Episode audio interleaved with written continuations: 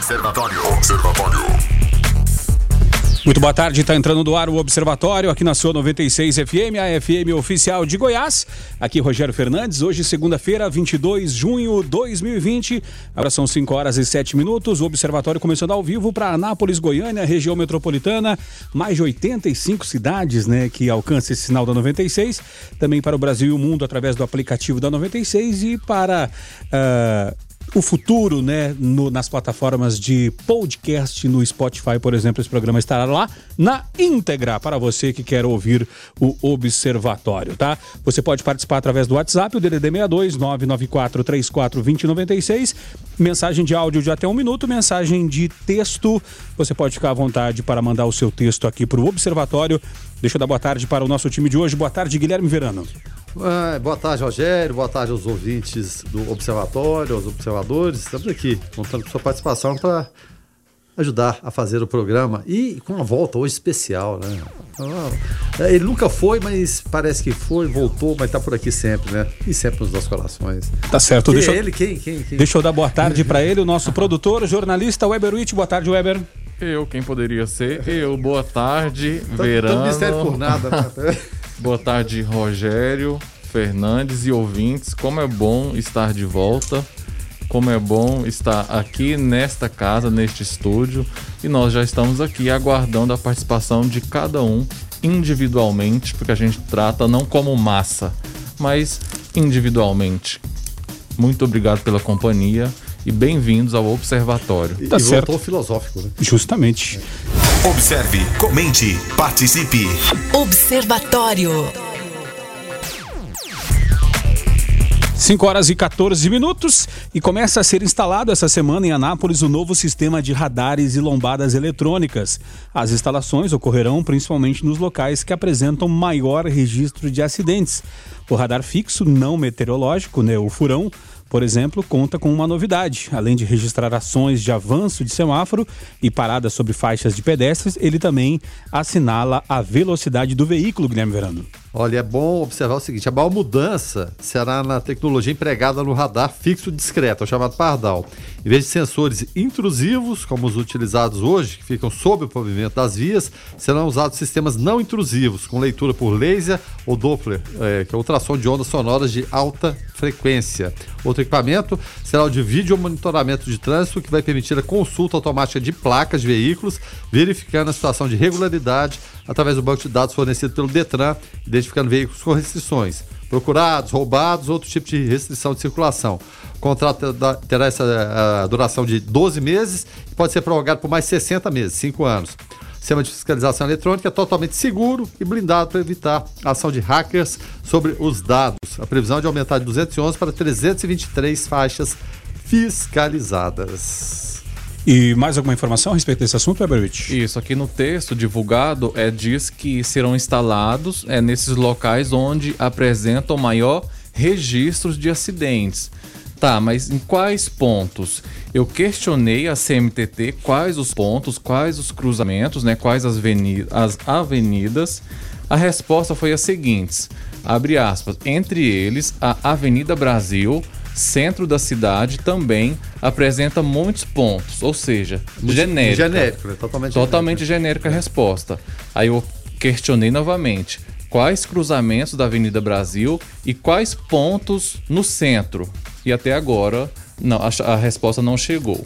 Quem sabe o ouvinte possa dar essa resposta também. Isso, ninguém melhor do que, o, do que os nossos ouvintes para dizer, para indicar, né, quais os pontos com maior é, registro de acidentes aqui em Anápolis. Há, há sim, né, onde esses pontos é, serão, receberão esses equipamentos, mas oficialmente a gente não tem o nome dessas avenidas, desses cruzamentos até agora. O questionamento foi feito 1h35 de hoje até agora a resposta não chegou para a gente saber melhor quais os pontos. Mesmo porque a gente fica pensando, porque saiu o texto aqui, né? Começa a ser instalado essa semana não pode divulgar os pontos, vai ser surpresa? Não, não tem como, né? Teria isso, que ter em mão assim, já para passar, né? Pra gente tá, porque, a, é, porque a gente sabe que, sim, é. existem mesmo muitos pontos, mas quais pontos, né? Exatamente. Mesmo quais cruzamentos, quais avenidas. Fica atento, né? É, é, a gente já entrevistou várias vezes o pessoal da CMTT que eles têm ouvidoria, porque como a gente está falando, muitas vezes, é, quem está ali no dia a dia conhece situações ali que às vezes foge ao controle. Tem esses pontos tradicionais, evidentemente no centro aqui, mas tem outros aí que necessitam sim, né? Mas enfim, vamos, Isso, vamos aí, se a aguardar. resposta chegar até o final é, desse programa, a gente, claro, vai informar aqui. Quem tá chegando por aqui é Carlos Roberto de Souza para falar direto ao assunto. Direto ao assunto. A opinião de Carlos Roberto de Souza no Observatório. Boa tarde, Carlos. Boa tarde, Rogério. Boa tarde, Guilherme Verano. Boa tarde a todos os observadores. Vou insistir em evitar de comentar sobre as notícias ruins. E podem ter certeza que elas são muitas, porque hoje no Brasil nós só estamos tendo aí contendas, brigas, enfim. Eu vou continuar insistindo nas boas notícias. E apesar de serem em menor número, pode ter certeza, elas existem. Olha aqui essa. Efraim Filho, relator na Câmara dos Deputados Federais do crédito emergencial concedido a pequenas e médias empresas, quer estender o prazo de carência e de pagamento e também cortar a taxa de juros pela metade. A ajuda às empresas foi anunciada por meio da medida provisória 975, anunciada no início de junho. Porém, o crédito aguarda regulamentar, regulamentação do governo federal e ainda não está disponível, mas eu acredito que vai estar. O relator, ele defendeu que o prazo de pagamento ele passe de 36 meses para 60 meses e que o prazo de carência suba de 6 para 12 meses. Na avaliação, entendeu também que a taxa de juros de 1,2% ao mês, portanto 15% ao ano, é, aplicada aí no crédito, é, é considerada muito alta. Abre aspas. Queremos uma taxa de juros de 7 a 8% ao ano, que daria aí a Selic, hoje em 2,25% ao ano, mais spread de 5% ao ano. Isso seria um valor médio que conseguiria fazer esses 80 bilhões de reais né, em crédito emergencial chegar na ponta, ou seja, nas empresas. O spread, gente, é, é a diferença entre o que os bancos pagam para captar o dinheiro e o que eles ganham ao emprestar para as empresas. Como eu disse, a expectativa é que o governo regulamente ajuda as empresas e disponibilize o crédito aí até o final do mês, né? No mês agora de junho já. Efraim defendeu que o governo dê mais garantias aos bancos por meio dessa linha de crédito. Abre aspas. O banco não é solidário, não vai emprestar dinheiro a quem ele acha que não vai pagar de volta. Em tempos de crise, já está escrito que bancos não emprestam dinheiro a quem representa pouca capacidade de liquidez. Aí a garantia estendida do governo, o stop and loss, reduzindo o risco dos bancos. Olha que notícia boa para os empresários. Pois esse tipo de ajuda, nesse momento de total sufoco para as empresas, vai salvar a empresa e, consequentemente, os empregos, o que é muito importante. Todos dois são importantes. Um fomenta a movimentação do dinheiro e também o emprego. E a pessoa estando empregada nesse momento é tudo que precisamos. Então é mais uma ótima notícia. E é disso que nós, nesse momento, precisamos mais. Boas notícias, fé e esperança. Fiquem todos com Deus. Ademã que eu vou em frente de leve. As principais notícias do Brasil e do mundo. Observatório. Observatório. Guilherme Verano. É, e, e se faz urgente isso aí, tudo que o Carlos falou, porque alguns dados hoje, né, do, do monitor do PIB, lá da FGV, a Fundação Getúlio Vargas, e é interessante, né? Nossa maior esco escola de administração tem a ver com, com ditador, né, rapaz? Enfim, né? Fundação Getúlio Vargas, eles foram divulgados hoje e a economia brasileira teve um recuo recorde no, no mês de abril. Os dados aqui da FGV são de 9,3% na comparação com março. Em relação a abril do ano passado, foi maior ainda, 13,5%. É, o indicador de atividade econômica da FGV já havia apontado um recuo de 8,8% em abril em relação ao mês anterior. Ou seja, então essas providências têm que ser tomadas, o dinheiro tem que ser, o, o crédito tem que acontecer. Havia sempre aquela preocupação dos bancos particulares, dos bancos privados, o quê? Quem vai garantir é, o pagamento desses créditos? Aí chegou-se no acordo aí, em torno de 85% será a responsabilidade dos chamados bancos estatais. E aí pode ser né, que a coisa de fato alavanque. Mas que ela chegue e chegue rápido, porque a gente vê muita gente não tendo acesso ao crédito, ou quando chega para pedir o crédito, as condições são realmente impagáveis. Impagáveis no sentido de não dá para pagar. Né? E não de impagáveis no, no, no sentido de, de, de, uma piada, alguma coisa nesse sentido. Então a gente precisa de reagir e reagir de forma rápida. Né? Crise política tem que parar de interferir no dia a dia e as coisas positivas começarem a acontecer. A gente espera que aconteça. O ouvinte mandando mensagem aqui no 994-34-2096. O Tiago Coelho mandando mensagem a respeito de trânsito. Fala aí, Tiago. Boa tarde, 96. Tiago Coelho aqui.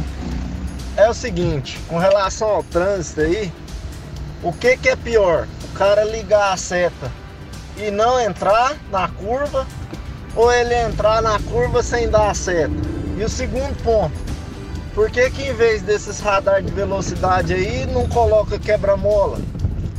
Não é muito mais barato diminu e faz o mesmo efeito, diminuir a velocidade? Boa tarde, fiquem todos com Deus.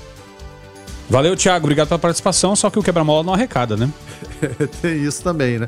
E para quem já teve Landau, Thiago, não sei se foi seu caso. O.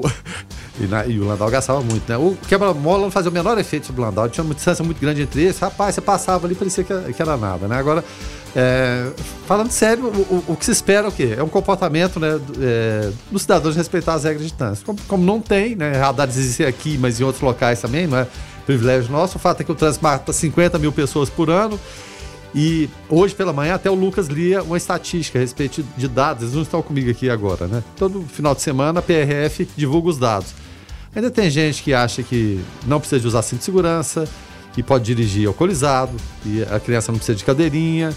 Enfim, são, são coisas básicas que envolvem a própria segurança do condutor ali que ele não está nem aí, né? Você imagina no, no, no trânsito. E tem-se a noção muitas vezes que os grandes acidentes de trânsito acontecem nas estradas, porque tem aquelas estatísticas. Mas a maioria deles acontece no raio de 2 quilômetros da, da, casa das pessoas. E poucas pessoas se atentam a isso. Enfim. É onde né? a pessoa dá aquela relaxada, né? Aquela relaxada. Tá chegando em casa já, já vi gente, assim, viajar mil quilômetros, né? E quando tá, tipo assim, viu a placa Anápolis, Opa, a pessoa correr. tira o cinto e fala: Não, não, Opa, tô, já tô, em casa. tô em casa, vou dar uma tirada no cinto, enfim. Não pode. E, em relação a, seta, em outros lugares chamam sinaleira, né? No, no, Brasil, acho que podia abolir, né? Porque tem gente que simplesmente não sabe. Ou então tem um curso assim muito avançado, porque é uma tecnologia muito complicada, né? Para explicar que é necessário e para que, que serve, afinal de contas. Porque tem algumas pessoas que não têm a mínima noção. Já a buzina, oh, mas esse pessoal não precisa de manual de instrução, sabe direitinho para que, que funciona. Deixa eu dar boa tarde para professor Murilo Nascente, professor de física, médico psiquiatra. Boa tarde, doutor Murilo. Boa tarde, Rogério. Boa tarde, Verano. E boa tarde, Weber Witt, de volta ao estúdio, não é? Muito bem-vindo, Weber. E também Muito obrigado, nosso, professor. Aqui está o Weber Witt, e aqui estão os ouvintes, aqui estamos Rogério, Guilherme e agora Dr. Murilo Nascente. Doutor Murilo, então vamos juntos como se estivesse aqui conosco, ok? Maravilha. Beleza, então. É, Para a gente poder começar esse bate-papo, né, é, com o Dr. Murilo até nos ajudando aqui, é, pesquisa é, na maioria das vezes, pessoas temem doenças inexistentes ao ouvir espirro e tosse, né? É, a notícia fala o seguinte: se você é daqueles que ficam logo apreensivos ao ouvir alguém espirrar ou tossir ao lado, isso pode ser coronavírus, decreta em pânico e desconfiado. Porém, um, um, estudo recente da Universidade de Michigan, nos Estados Unidos, mostrou que apenas 40% das vezes as pessoas tiveram condições de identificar com relativa precisão uma doença pelos sons alheios emitidos, né? Muitas vezes uma simples coriza ou uma mera reação alérgica foi confundida com Covid-19. E quanto mais repugnante é o som emitido, mas tendemos a cravar que a pessoa esteja perigosamente doente, acrescentaram os pesquisadores americanos.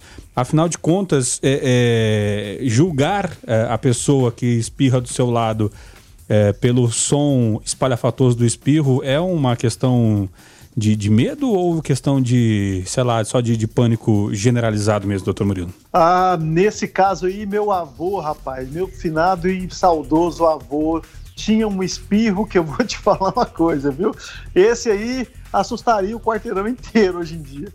Na verdade, essa situação que ela é muito usual é para as pessoas que sofrem de hipocondria, né? É, tem pessoas que realmente têm um, é, é, hipocondria é um diagnóstico muito próximo do toque, em que as pessoas têm pensamentos de doença repetitivos e que realmente sofrem com isso. Agora, atualmente, nós não estamos vivendo uma situação natural, né? Então é natural que pessoas que não tenham o transtorno acabem apresentando sintomas por uma reação natural. A humanidade tem medo de, de é, é, infecção desde que existe. Porque infecção realmente, ainda mais morte sem explicação, as pessoas tendem a se afastar. Acontece que a gente tem que entender a situação e também ter uma questão de etiqueta, né? Evitar espirrar. Eu, por exemplo, quando eu faço uma crisezinha alérgica, eu evito de sair e tudo. Até no ar eu fico meio envergonhado. Se eu espirrar aqui, eu vou ficar envergonhado porque as pessoas podem achar que eu tô com Covid, Rogério. Agora, para quem não para quem não, não sabe, né, é, o que, que é, por exemplo, hipocondríacos, né, que, por exemplo, é, quem assistiu Madagascar, a girafa, né, Madagascar é o leão, a zebra, a, a rinoceronte, não, a rinoceronte, o hipopótamo e a girafa, né? E a girafa é hipocondríaca. Isso, é hipocondríaca. Doutor Murilo. Oi, Verano. Da escuta aí? Vamos lá. Eu tô, tô, tô Uma pergunta aqui. Porque o Rogério tá falando de, de, de, espirro. Eu me lembro muito de gerações antigas, de, de gente que é, gostava de espirrar. E tinha visto espirro, não conseguia espirrar e pegava o rapé, né? Aquele pó fino, né? Inalava o rapé para espirrar. Isso é um transtorno também, essa, essa, é, essa necessidade de espirrar o tempo todo. Tem gente que é viciada em tosse. De que forma isso se processa na cabeça das pessoas? Verano, engraçado você falar isso, porque eu tenho aqui, acabei de abrir a gaveta aqui do meu escritório e tenho um rapé de cravo do norte. Aí você vai falar assim, ué, doutor Murilo, mas você é viciado em rapé? Não, eu basicamente não uso rapé porque espirra muito. E assim, ele é agressivo para a narina. Mas a minha avó usava quando eu era criança, e isso me lembra a minha infância com uma forma muito tão gostosa. Memória afetiva. O cheirinho me agrada. Exato, memória afetiva. Então, de vez em quando, eu tiro o rapé, mas ele realmente é irritante. No rapé tem é, algumas substâncias que podem causar vício, sabe? É, pode causar vício. Tem algumas substâncias estimulantes, tem um pouquinho de, de nicotina e tem algumas substâncias que são vasodilatadoras do, do, no nariz. E as pessoas podem se viciar nisso. Principalmente porque depois da irritação, o organismo libera algumas endorfinas que passam o mal-estar e as endorfinas dão algum prazer. Então tem pessoas que se viciam nisso. Então muitas pessoas antigamente se viciavam em rapé. E, e, é interessante até essa questão da, da memória afetiva, porque eu, o, eu sinto isso com, as, com o AS infantil, né? Que ia na casa de vovó, comia achando que era balinha, né? Achava gostosinho até, sentia é, isso com o AS infantil. Agora são 5 horas e 41 minutos. Antes de ir para o intervalo comercial, uh, deixa eu só trazer aqui um, uma informação, né? Porque a Justiça inocentou o ex-ministro das Cidades e, e ex-deputado federal por Goiás, Alexandre Baldi, na ação de improbidade administrativa que questionava incentivos fiscais concedidos no âmbito do programa Produzir a indústrias que geravam emprego. Né? A ação de improbidade administrativa foi proposta pela promotora de justiça uh, Viles Marra, da, da Promotoria de Defesa do Patrimônio Público em 2014, época que Baldi encerrou sua atuação enquanto secretário de Indústria e Comércio do Estado de Goiás. Observe, comente, participe. Observatório. E o presidente Jair Bolsonaro começa a receber cotados para assumir o posto deixado por Abraão Entraub na chefia do Ministério da Educação, né? É, hoje, aliás, amanhã, terça-feira, o secretário estadual de Educação do Paraná, Renato Feder, vai a Brasília para se encontrar com o chefe executivo no Palácio do Planalto, né? É, a reportagem apurou que Feder já discutiu o assunto com o governador do estado, Ratinho Júnior, do PSD, e ele seria um dos padrinhos da indicação do secretário para o, para o Ministério do governo Bolsonaro. A aposta de Ratinho, ao intermediar a indicação de Feder, é tentar garantir ao Estado do Paraná algumas das políticas educacionais do MEC, como a implantação das escolas cívico-militares, uma das bandeiras do secretário.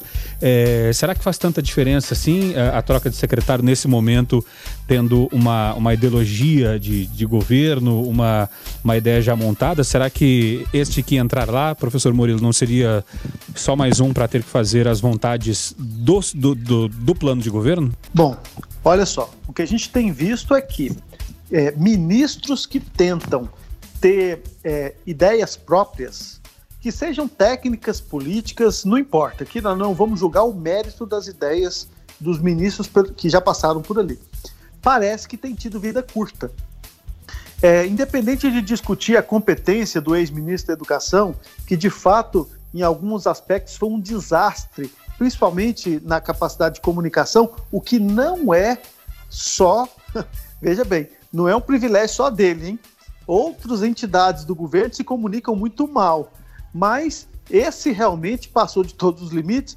O que, que acontece? Se você coloca ali uma pessoa que tem um pensamento muito próprio e que comece a brilhar muito, parece que ofusca é, a, a, a, chefia né, do Executivo Nacional. Isso tem sido uma constante. Você vê que tem sido cada vez ocupado por cargos mais apagados, pessoas mais apagadas. Ah, os, as grandes estrelas do Ministério têm desaparecido e, e talvez ainda sobre para o ministro da Economia. Hein? Tem sido o, o último baluarte defendido pelo Bolsonaro durante a, da, a, as eleições, que ainda está presente. Né? Agora, é, Guilherme Verano, é, Abraão Entraub, esse que usou como um último uma última manobra do seu governo ir para os Estados Unidos, né, como é, uma, uma, uma viagem diplomática, chegou lá, foi exonerado, e tá lá porque será que se ele não será que se ele não tivesse ido como ministro será que ele conseguiria ir aos Estados Unidos? Levando em consideração não estou falando de processo tá?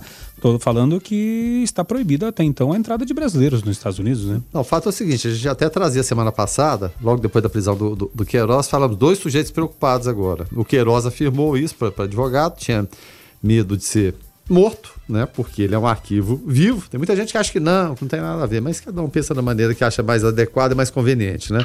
E também do Weitraub. Também tinha medo de morrer se fosse preso aqui no Brasil. O que, que ele fez? Rapaz, mas foi correndo, saiu quase que fugido, né? Fugindo, né? A verdade é essa. Enfim, foi para lá, mas só que antes de ir, e é claro, foi toda uma negociação para ele sair, e, e para sair qualquer um do governo Bolsonaro tem que conversar primeiro com o presidente, mas quando eu digo presidente, é o presidente americano, o Olavo de Carvalho, que parece que ele é que manda no governo, né? E com os três filhos do presidente, o presidente acata, é, acata tudo que vem de lá. Infelizmente, é essa a realidade, tá? Então, o Weitraub, ele encaminhou a lista com 12 olavistas empresários indicados para o Conselho Nacional de Educação, CNE.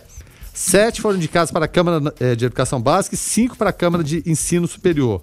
Para a Câmara de Educação Básica, há dois olavistas, o Gabriel é, Gianatásio, que é professor da Universidade de Londrina, e também o Tiago Tondinelli, que é aluno de Olavo de Carvalho e ex-chefe de gabinete também do Ricardo Vélez, que já foi ministro também. Aí tem o William Ferreira da Cunha, que é assessor do secretário de alfabetização. Na Câmara de Ensino Superior tem dois olavistas indicados.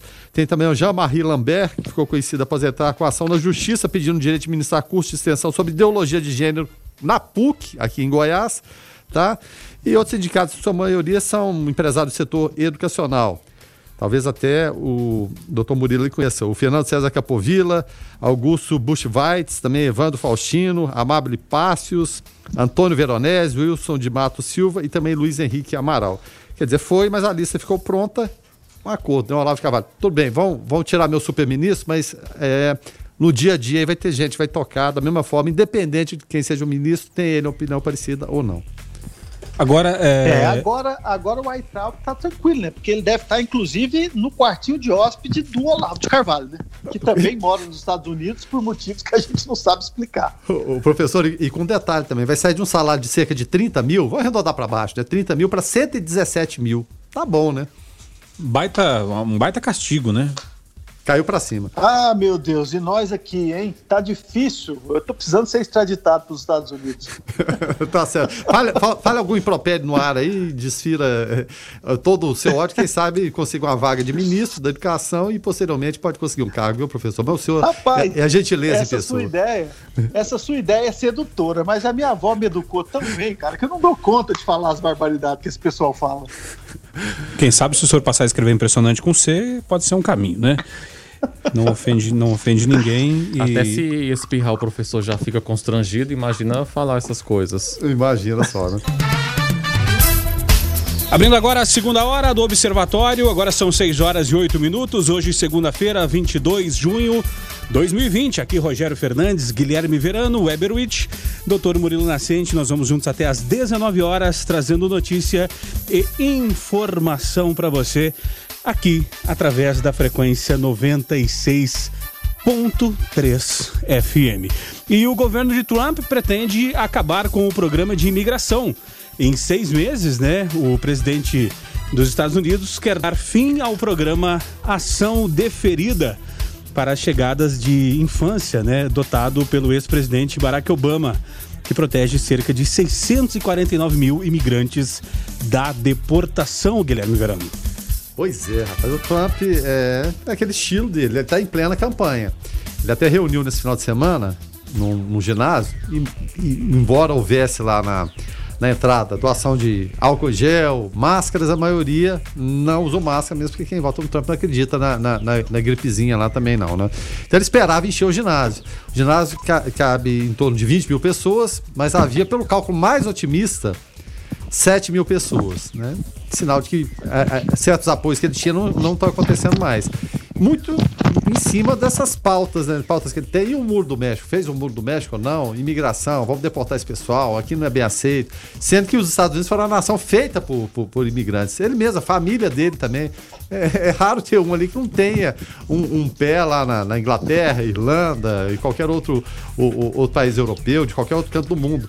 Né? Então, é, é, é, chega a ser inacreditável. Mas ele está acreditando fielmente coisa que o presidente Jair Bolsonaro está tá, tá fazendo aqui, de falar apenas para o eleitorado dele e motivar o eleitor republicano a sair de casa para ir votar, porque ela, o voto é facultativo.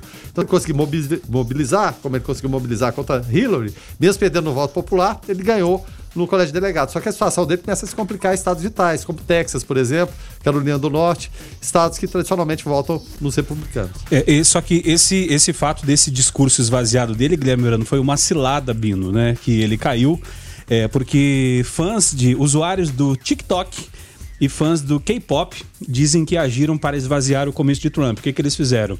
Eles é, fizeram a reserva para ir até o evento, confirmaram presença e não, não compareceram. Sendo assim, é, não teria como colocar outra pessoa no lugar, porque o lugar estava reservado e aí o discurso ficou esvaziado. São uns danadinhos também, né? É. Quiseram sabotar o discurso de Donald Trump. Será que foi Vladimir Putin que ensinou para eles? É. É. O fato é que se ele usou essa, essa arma né, baseada no governo russo, tem outras pessoas que sabem usar do lado de cá e vai ser muito, mas muito utilizado até chegar a eleição.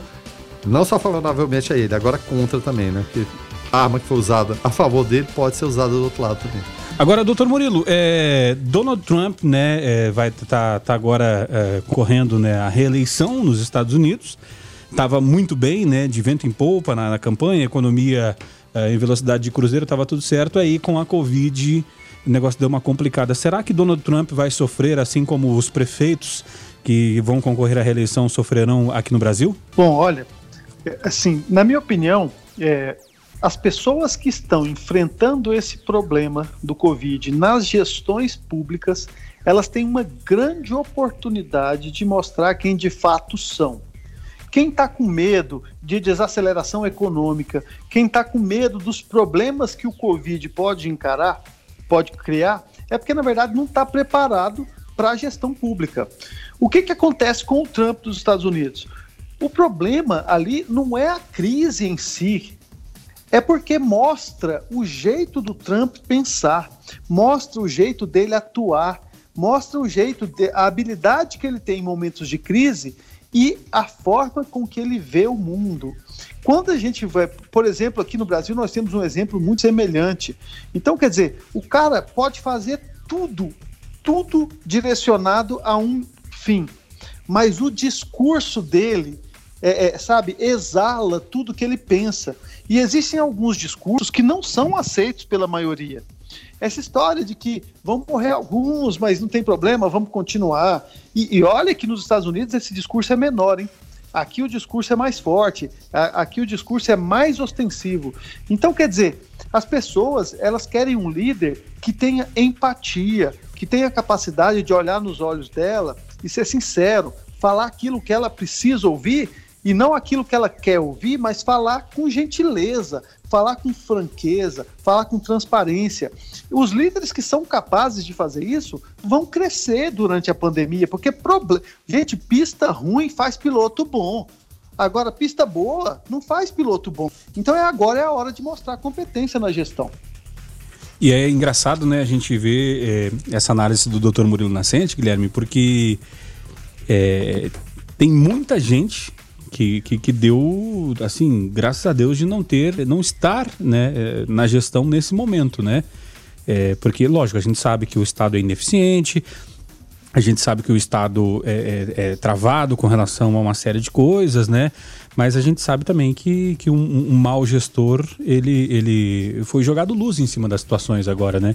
Haja visto o caso do Rio de Janeiro, né? Que trocou o secretário, o primeiro secretário de saúde, é, ele estava envolvido em um escândalo de, de, de suspeita, né? De superfaturamento, em questão de compra de produtos. E agora, hoje o, o, o, o, mais novo secretário, né, pediu uh, a conta, pediu demissão e pediu desculpa. Falou: olha, desculpa porque eu não não fui, não fui capaz de resolver a situação. Se bem que o Rio de Janeiro é um caso, um caso à parte também, né, Verano? É, sem dúvida nenhuma, é um caso à parte, né? Inclusive, Rogério, eu estou até procurando notícia aqui, tem, tem polícia federal nas ruas, aprendendo gente, viu? Eu me lembro aqui do e, e, e, na saúde, né? Um desfalque na saúde de cerca de 500 milhões de reais. 500 milhões de reais. Ou seja, né, em momento de pandemia, é, as pessoas se aproveitando. Ah, já achei aqui, olha só. Acabou de prender lá na Barra da Tijuca o empresário Vinícius Peixoto. Ele é filho de Mário Peixoto e ligado à máfia da saúde investigada na Operação Favorito. O esquema desviou mais de 500 milhões dos cofres do estado e de municípios fluminenses. Ou seja, é uma coisa realmente inacreditável. O mandado de prisão foi cedido pela sétima vara criminal, Federal Criminal do Rio, foi cumprido pelo núcleo de capturas da PF. Né? O, pres, o empresário preso também estaria envolvido em fraudes dos contatos emergenciais da Covid-19. Ou seja, ele especializou em fraudes à saúde e agora, então, mais fácil ainda, mais tranquilo ainda, com licitações dispensadas. Ou seja, essa gente, de fato, não se emenda. Né? Não se emenda, Rogério. Agora, é só para dar nome aos bois aqui, né? O secretário que pediu a conta lá na Secretaria Estadual de Saúde do Rio de Janeiro chama-se Fernando Ferri, né? Que não deu conta do serviço e falou, é, pediu desculpas né, à, à população. É, é, doutor Murilo Nascente, é, um político desses, né? um, um um cidadão desse, num cargo desse de, de secretaria, é, com certeza quando ele entrou, ele entrou querendo resolver, né? Às vezes falou, não, daqui que eu vou resolver esse negócio. Chegou lá, não conseguiu, pediu desculpa. É, é um, é um carimbo de, de incompetência naquele momento ou ele ficou com os braços amarrados? O que, que passa na cabeça de um cidadão desse? Será que tentou fazer alguma coisa? às vezes poderia ser um bom médico, né? Um, mas aí na, na hora de, de fazer a gestão da saúde de um estado tão complicado quanto o Rio de Janeiro não conseguiu, é, isso pode até abalar a carreira dele futuramente ou, ou, ou não? Estou exagerando as coisas aqui, doutor Murilo. Ô, Rogério, a gente tem que ter tanto cuidado quando vai julgar uma situação como essa, né? Porque muitas vezes a gente coloca na nossa vida, ah, eu vou ser feliz quando eu tiver uma casa nova, eu vou ser feliz quando eu tiver um carro assim, eu vou ser feliz em tal viagem. E quando aquilo de fato se concretiza, você vê que a casa dá trabalho para limpar, você vê que o carro gasta muito, você vê que lá na viagem estava é, muito calor ou tinha muito mosquito. Então, é, é, é a, quando você projeta aquilo, idealiza a situação, nem sempre você tem é, é, direto contato com todos os fatos com que você vai lidar, né? Então eu vejo com bons olhos uma pessoa que tem coragem de ver a público pedir desculpas é, e falar que não teve competência para fazer uma gestão. É difícil a gente sa saber exatamente o que foi que impediu que ele realmente desempenhasse um bom papel, ou se de fato ele estava cuidando da biografia dele, como a gente viu o Sérgio Moro fazer, né? E aí você pode ver que, ah, mas é, tem, não tem que se preocupar consigo mesmo, tem que se preocupar com o coletivo, mas o coletivo é feito de múltiplas individualidades, então se todo mundo for honesto, você tem uma coletividade honesta. Talvez ele não queira se envolver nesse tipo de coisa, né? O fato é que isso é muito frequente. Tem uma coisa que eu sempre comento aqui, comento com vocês, que assim é a diferença de perfil de um pensador para um executor, né? Você precisa, num cargo como esse, de uma pessoa que execute. Executar, você não pode pensar em variáveis demais. Você tem que reduzir as variáveis, ter foco e fazer, eu vou fazer isso ou aquilo. Mas nem isso, nem isso é o ideal, tá? Mas eu vou fazer o menos ruim. E vou fazer porque tem que fazer agora, porque se não fizer nada é pior ainda.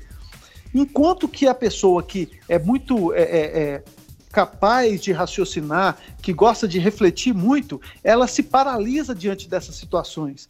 Então, nós não podemos ter pessoas no executivo que tenham um pensamento muito reflexivo. É incrível a gente pensar nisso. Você precisa de ter pessoas reflexivas auxiliando aos executivos. E quando você vê uma pessoa como essa, pode ser que ele não seja um executivo. Ele chegou lá e viu, poxa vida, a complexidade, eu não tenho como resolver isso mas talvez teria como melhorar. Então, um bom executivo vai tomando medidas daqui, dali, dali e sai lá na frente são tantas as possibilidades que a gente tem que tomar cuidado para não ser injusto com a pessoa. Uh, assim, é, então, tentando entender essa análise do Dr. Murilo, é, a pessoa que, que, que tem a, a, atitude de querer fazer, ela pode ter mais sucesso é, numa função de, de, de, executor, então.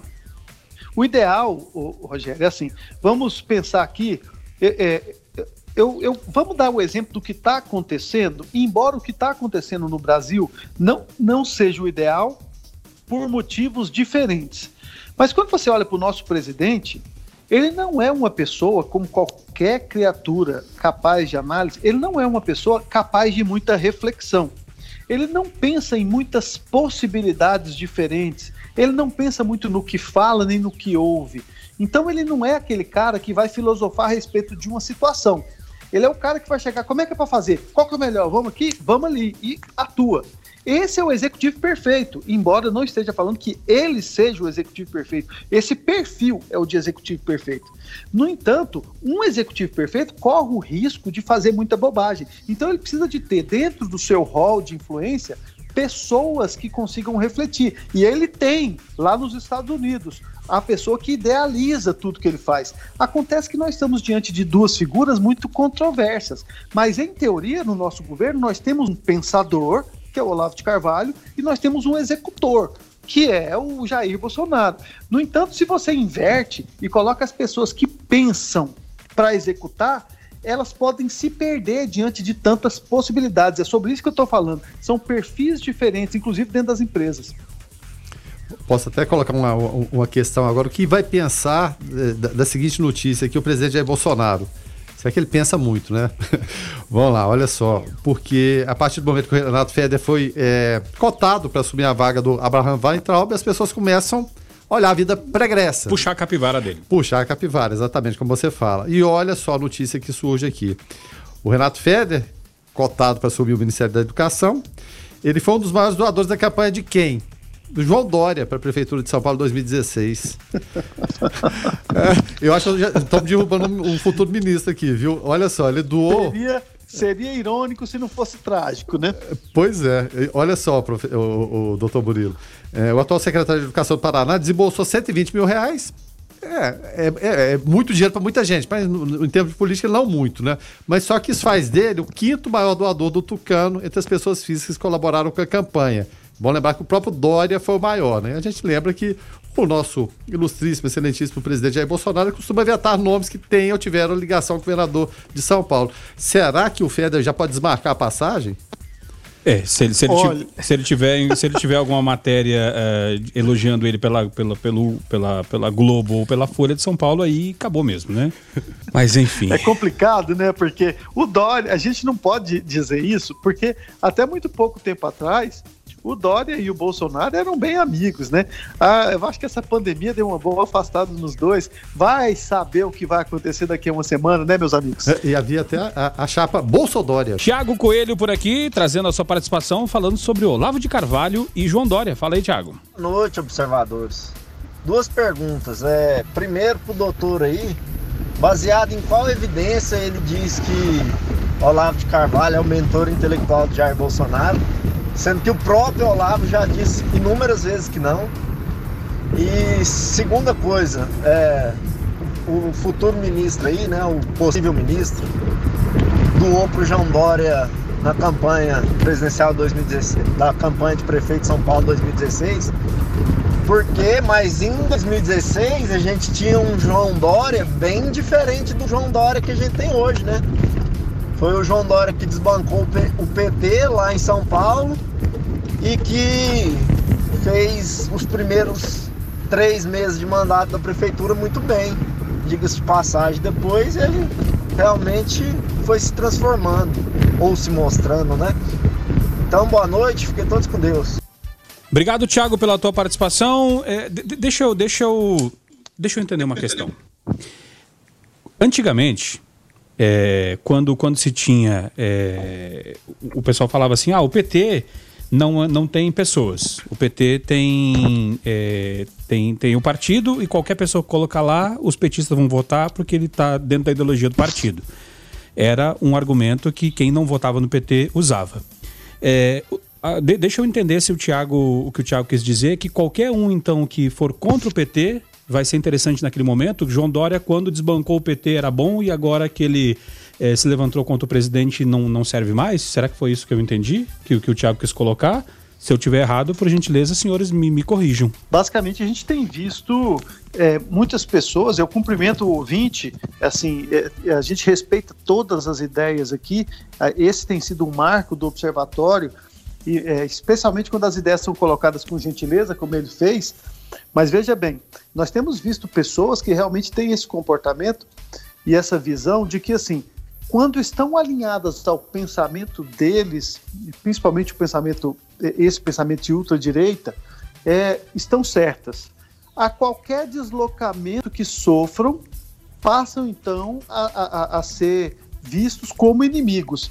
Então aqui é, as pessoas existe uma, uma tendência nacional hoje de você, se você não concorda comigo, você é bandido, você é antiético, você é aquele, aquele pessoal, você é petista, você é qualquer coisa.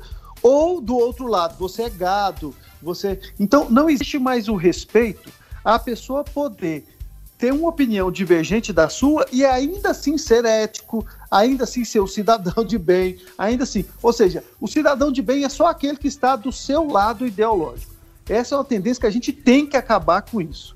Uma outra questão que o ouvinte colocou é que é, é colocar em dúvida se o Olavo de Carvalho é ou não é o mentor intelectual do governo Bolsonaro. Pelo amor de Deus, o Olavo de Carvalho está nos jantares quando o, o, o, o Bolsonaro está nos Estados Unidos. O Olavo de Carvalho decide quais são os ministros. O Olavo de Carvalho dá pitaco em tudo. A ultradireita inteira brasileira cita o Olavo de Carvalho como mentor. O filho do Bolsonaro é aluno do Olavo de Carvalho, se encontra periodicamente com ele, já tem vídeos na internet com eles conversando. Quer dizer, agora, se o, agora qual que é o discurso do Olavo de Carvalho? eu não estou é, é, envolvido na política do dia. Eu estou envolvido na mudança cultural brasileira. Esse é o discurso do Olavo de Carvalho, na megalomania dele. Ele não quer participar do governo atual. Ele quer fazer parte de uma mudança que o Brasil vai sofrer. Então, quer dizer, agora o que, que o cara fala e o que, que de fato acontece, pelo amor de Deus, está bem óbvio, né? E, e, eu complementaria dizendo que a prova maior de que ele tem influência e manda sim, é de que ele pode falar os maiores impropérios contra o próprio presidente Bolsonaro. Uma das últimas dele foi, é, ele disse poder derrubar essa M de governo e o Bolsonaro não fala nada. Nada, nada, nada. Abaixa a cabeça e nem diz amém, né? Simplesmente abaixa a cabeça.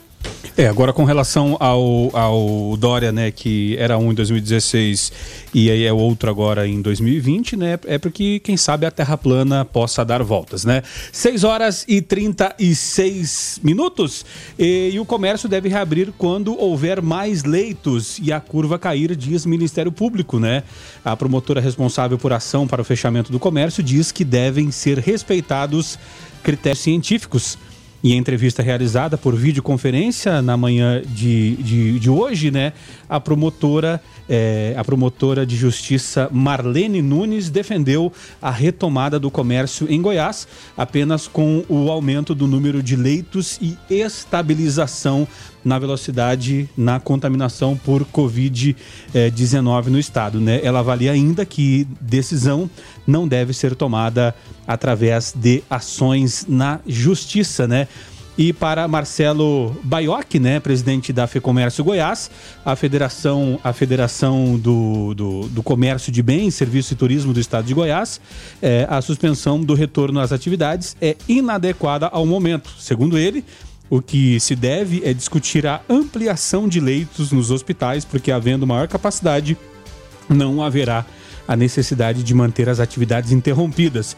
Segundo Marcelo, a federação recorrerá à justiça para que não haja impedimento de nenhuma atividade que seja paralisada no estado. Uh, Guilherme, Verano, Guilherme Verano, doutor Murilo, Weber e ouvintes, até então aqui tudo ok, né? Porque a FEComércio está defendendo é, é, o seu papel, fazendo o papel de defender os empresários, né? Eu acho interessante, é, é claro, cada um vai defender aí o seu, o, seu interesse, né? Mas o que eu acho interessante é o argumento, né? Não, não, não tem que fechar o comércio, tem que arrumar mais leitos. tá facinho de comprar respirador, não tá? Tá facinho de arrumar leito, é coisa barata, é coisa simples é, todo mundo pagando imposto em dia, né? inclusive o comércio pagando imposto em dia. Tá uma crise instalada, generalizada, e cada um jogando a batata quente para cima do outro. Como que se vai abrir mais leito? Como que vai fazer leito de UTI? Sendo que se você compra equip é, equipamentos de proteção individual, o, o, negócio é preso nos Estados Unidos, o, é, o outro cobre a sua oferta. O maior país produtor está passando por uma crise também, que é a China. Ou seja, nós estamos diante de uma situação muito difícil. Se cada um não, se, se cada um ficar lutando pelo seu interesse, vai ser mais difícil ainda. Cada um tem que ceder um pouco, né? Talvez fosse mais inteligente. E você vê que o, o, o, o executivo, que é de onde você esperaria a, a, a sabedoria e a hora de, de, taxar as decisões, ele fica meio que esperando é, a, a vontade popular. Ele não decide, fica esperando. Então, quer dizer, se a vontade popular é para o lado de fechar o comércio, vamos fechar. Se a vontade popular é para o lado de abrir o comércio, vamos abrir. E aí é preciso que o judiciário, então, governe. É, é, é, é, é uma total inversão de valores. Agora, Guilherme, o que o doutor Murilo colocou é, é, é, complicado, né? Porque essa questão do. Até analisando a fala do, do presidente da, da FEComércio, é, alguns locais conseguiram é, fazer o dever de casa e montar estruturas, aumentar o número de leitos, né? É, vale lembrar que, é, em média, um leito de UTI vai atender duas pessoas por mês, porque em média a pessoa fica ali 15, 20 dias internadas. Então, um respirador, um leito de UTI, vai atender duas pessoas no mês. Ou seja, é, a rotatividade não é tão grande, né? E, e, e, e, aí, alguns lugares não conseguiram comprar esses equipamentos e os que conseguiram esbarram é, na, na situação dos profissionais. Tem hospitais aí prontos que não tem profissionais para atender. Imagina, Verano, né? Então é, é, é, o famoso, né? Se correr do espeto, cai na brasa. É, é, essa balança aí entre economia e saúde, é, ela é terrível, sem dúvida nenhuma. E parece que o Brasil perdeu o time da coisa, né, Rogério? Na maioria dos locais fez uma, uma quarentena mequetrefe, a verdade é essa. Muita gente saindo. Rio de Janeiro ontem estava uma verdadeira festa, né? Na, nas praias, as pessoas confraternizando. Na Anápolis ia ter uma festa esse final de semana para 150 pessoas. E a, e a cândida justificativa dos organizadores é o seguinte: então tomamos todas as medidas de, de precaução, as mesas estão distantes umas das outras, vamos fazer medição da, medição da temperatura, álcool em gel. Mas a gente não pode nem ter a festa, as pessoas estão justificando esse tipo de coisa. Eu, eu acho que perdeu-se a mão. E aí, é como, como o doutor Murilo falou, né? Parece que quando você está apertado, ó, vou jogar para o judiciário, que o judiciário, nesse caso, ele pode fazer, entre aspas, política e, e, e pode executar coisas que a gente deveria assumir, e muitas vezes não assumimos por medo. A opinião pública vai chiar, uma hora chia empresário, outra hora chia saúde, fecha, abre, fecha, abre. Então vamos deixar que o judiciário tome conta, que aí pelo menos eu fique isento, não assume esse ônus para cima de mim. As principais notícias do Brasil e do mundo. Observatório. Observatório. 6 horas e 50 minutos, esse é o Observatório aqui na sua 96 FM, a FM Oficial de Goiás. O ouvinte participando, Ricardo dos Santos, por aqui, lá do residencial Giovanni Braga, falando sobre todo mundo se autoproclamar. Fala aí, Ricardo. Boa noite, observadores. Ricardo de Anápolis. Sim, esse povo, né? Esse povo aí, eu acho que anda vendo demais da conta aquele filme Madagascar. Todo mundo é autoproclamado. Um se autoproclama filósofo, o outro se autoproclama príncipe do Brasil, o outro meu amigo, todo mundo se autoproclama, todo mundo tem uma, uma, uma, uma, uma, uma opinião e tudo baseada no autoproclamado filósofo, né? É, é, é, é, eu ouvi o, o, Rogério falar em terra plana. Rogério, não fala isso não. Fala isso não, que é, é uma usa, é, é, é um insulto para os nossos ouvidos. É isso aí, boa noite. Valeu, Ricardo. Obrigado pela tua participação. Ricardo lá do Giovanni Braga. O Rogério tá por aqui também. O Rogério, meu xará. Fala aí, Rogério. Oh, boa tarde aí, os observadores. Ô, Rogério, também me chamo Rogério. Tô acompanhando aqui o programa de vocês. Infelizmente, cara, a minha opinião é bem essa mesmo, que eu acredito que compactua com a sua. Enquanto se é aliado do presidente Bolsonaro, você é ótimo, melhor. Agora, se você for contra a ideologia dele, contra ele, contra o seu governo, aí você já passou a ser imprestável. Infelizmente, você pode observar aí com o Mandetta, com o Moro, eram os melhores. Mas aí não seguiram o mestre, gostaram da brincadeirinha de seguir o mestre, tiveram opiniões próprias e bem adversas do que é, queria botar na cabeça, né? Deles, o Bolsonaro, agora são os piores. E o que eu fico triste é isso, é de ver os bolsominions é, dessa forma. Os caras parece que não conseguem enxergar. Valeu, Rogério, obrigado pela tua participação. É, Doutor Murilo Nascente, é, vemos, vemos aqui duas opiniões é, é, mais ou menos seguindo o mesmo, o mesmo caminho, né?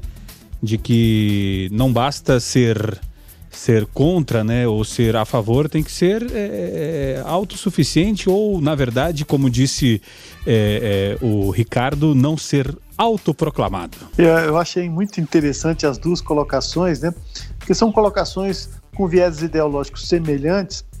A gente percebe um, um pé atrás com relação ao governo, mas veja bem, é muito interessante o que o primeiro ouvinte falou, no sentido de que se autoproclamar.